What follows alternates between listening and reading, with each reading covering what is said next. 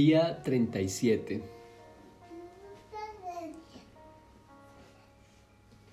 Jesús es el centro del existir del cristiano.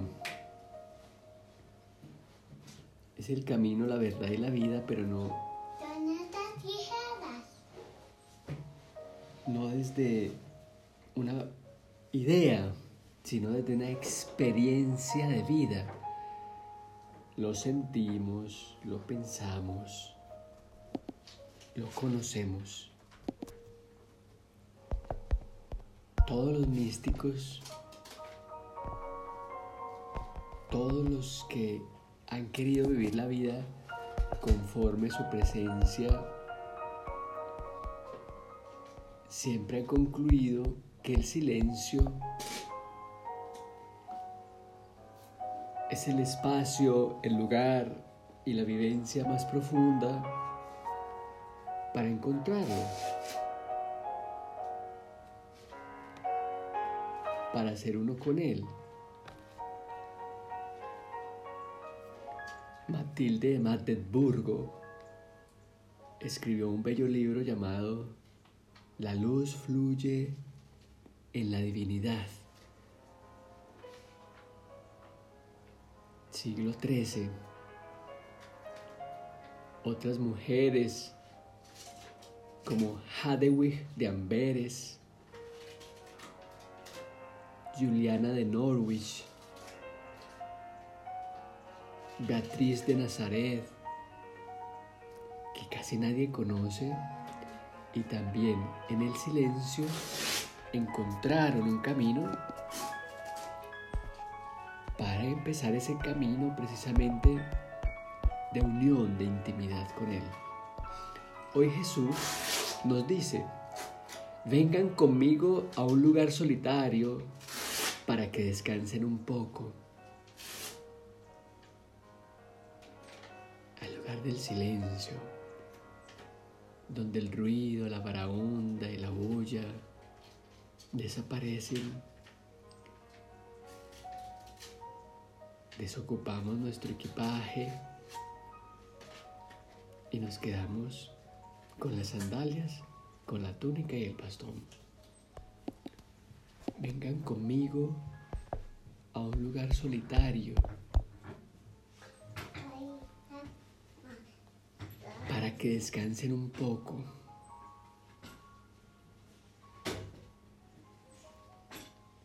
Antes de proseguir, hagamos un silencio.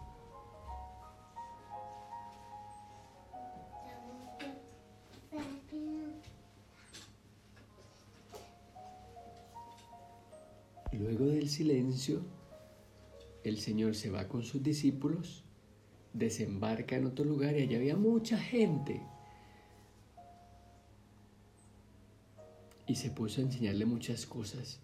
Solo podemos enseñar algo cuando tenemos una experiencia de vida. Abraham nos está mostrando su experiencia de vida. Encuentro con Melquisedec. Cuando Abraham volvía a derrotar a Kedorlaomer y a sus reyes aliados, el rey de Sodoma le salió al encuentro en el valle de Sabé, es decir, el valle del rey. Melquisedec, rey de Salem, que era sacerdote del Dios Altísimo, ofreció pan y vino y le bendijo diciendo, Bendito sea Abraham por parte del Dios Altísimo, creador de cielo y tierra, y bendito sea el Dios Altísimo que puso a tus enemigos en tus manos. Y Abraham le dio el diezmo de todo.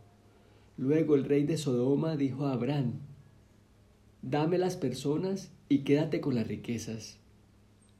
Pero Abraham contestó al rey de Sodoma, Alzo mi mano ante el Señor, el Dios Altísimo, creador de cielo y tierra no he de tomar ni un hilo ni una correa de sandalia de cuanto te pertenece para que no digas yo he enriquecido a Abraham, a excepción solamente de lo que han comido los jóvenes y la parte correspondiente a los hombres que vinieron conmigo.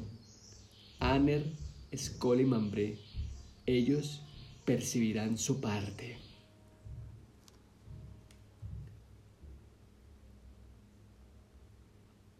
No se deja deslumbrar Abraham por la riqueza, porque ya encontró la riqueza dentro de sí, ni la vanagloria que otros le ofrecen, porque ya encontró a quien amar. Mañana veremos la alianza de Dios con Abraham. La alianza solamente se da cuando Él se ve reconocido dentro de nosotros. Como Juan de la Cruz en este verso 5, que es sencillo y dice, aquel que yo más quiero es a saber más que a todas las cosas, lo cual es verdad cuando al alma no se le pone nada delante que la cobarde de hacer y padecer por él cualquier cosa de su servicio.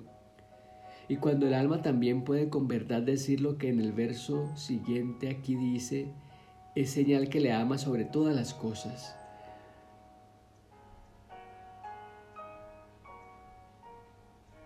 Cuando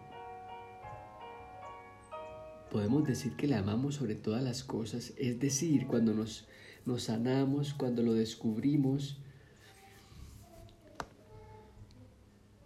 cuando descubrimos que lo que nos pasa es parte del camino y que Él es amado profundamente por nosotros,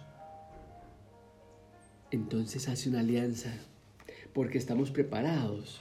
Las alianzas son fuertes y traen cosas grandes, maravillosas porque estamos preparados, preparados para todo, para todas las cosas que puedan llegar a nuestra vida.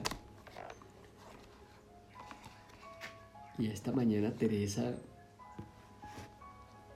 hace énfasis en cómo vencer estos demonios interiores para poder alimentarse, como está diciendo Simón en este momento, pedir más alimento luego de vencer los demonios. Razones honestas para vencer los demonios, mas, oh Señor y Dios mío, que la costumbre en las cosas de vanidad y el ver que todo el mundo trata de esto lo estraga todo. Porque está tan muerta la fe que creemos más lo que vemos que lo que ella nos dice. Y a la verdad, no vemos sino harta malaventura en los que se van tras estas cosas visibles. Fíjense, si Abraham se hubiera ido detrás de todo esto que le ofreció Melquisedec, pues hubiera perdido la oportunidad de seguirlo encontrando. Y en ese encuentro es que se da el milagro de la conversión. Teresa es clarísima. No vemos sino mala hartura, mala aventura en lo que se van tras estas cosas visibles. El Dios invisible hace alianza con nosotros en lo escondido. Vengan, vámonos a un lugar solitario a descansar. Mas eso han hecho estas cosas ponzoñosas que tratamos, que como si a uno muerde una víbora se emponzoña todo y se hincha, así es acá. No nos guardamos. Claro está que es menester muchas curas para sanar, y harta merced nos hace Dios si no morimos de ello. Cierto, pasa el alma aquí grandes trabajos, en especial si entiende el demonio que tiene aparejo en su condición y costumbres para ir muy adelante. Todo el infierno juntará para hacerle tornar a salir fuera. Si Abraham hubiera decidido recibir todos estos tesoros, hubiera quedado en la vanidad, en lo exterior, y allí este demonio esto que tantos tragos hace dentro de nosotros, recordemos que cuando se habla de demonio, no se habla de estas cosas extrañas que se suelen pensar en Latinoamérica, sino que se habla de algo muy fuerte que nos sobrepasa dentro de nosotros. Y, en esa medida nos invita Teresa a conocer ese camino de sanación para evitar que esa víbora nos muerda se emponzoñe y nos hinche. Nos hinche la vanidad, el orgullo. Todo esto lo estamos viendo puntualmente. Ya en nuestra vida podemos hacerlo práctico. ¿Qué nos está ofreciendo el mundo? ¿Qué tipo de riquezas? Información, noticias, emociones efímeras, porque un equipo de fútbol gana o porque, o porque un político de nuestra predilección es el que va a gobernar. Eso nos ofrece ese tipo de riquezas y nos envalentonamos siempre contra un adversario. Le ganamos al otro equipo, le ganamos al otro político, le ganamos al otro jugador, siempre un adversario. Enemistar. Esas son las riquezas que nos plantea